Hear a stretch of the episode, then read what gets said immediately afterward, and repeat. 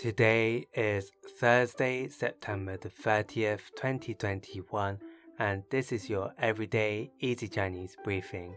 大家好，我是林老师, and in under 5 minutes every weekday, you'll learn a new word and how to use this word correctly in phrases and sentences. Today's word of the day is 计,计, which means to calculate. Let's practice by making different words, phrases, and sentences with 计. The first word is 计划,计划, which means plan.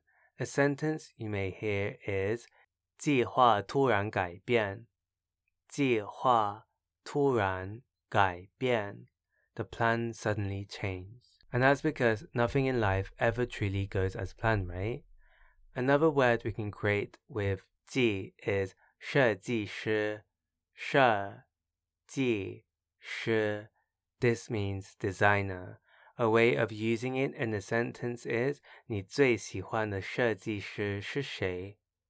你最喜欢的设计师是谁?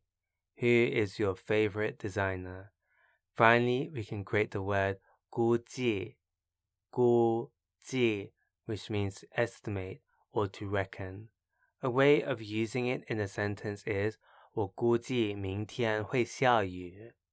我估计明天会下雨。I reckon it will rain tomorrow. Today we looked at the word 计, which means to calculate, and we created other words using it. These are 计划 plan, 设计师 designer, and 估计 to estimate or to reckon.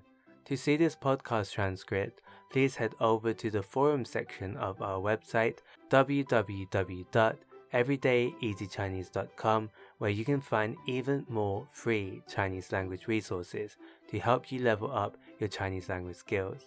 See you again soon for more practice.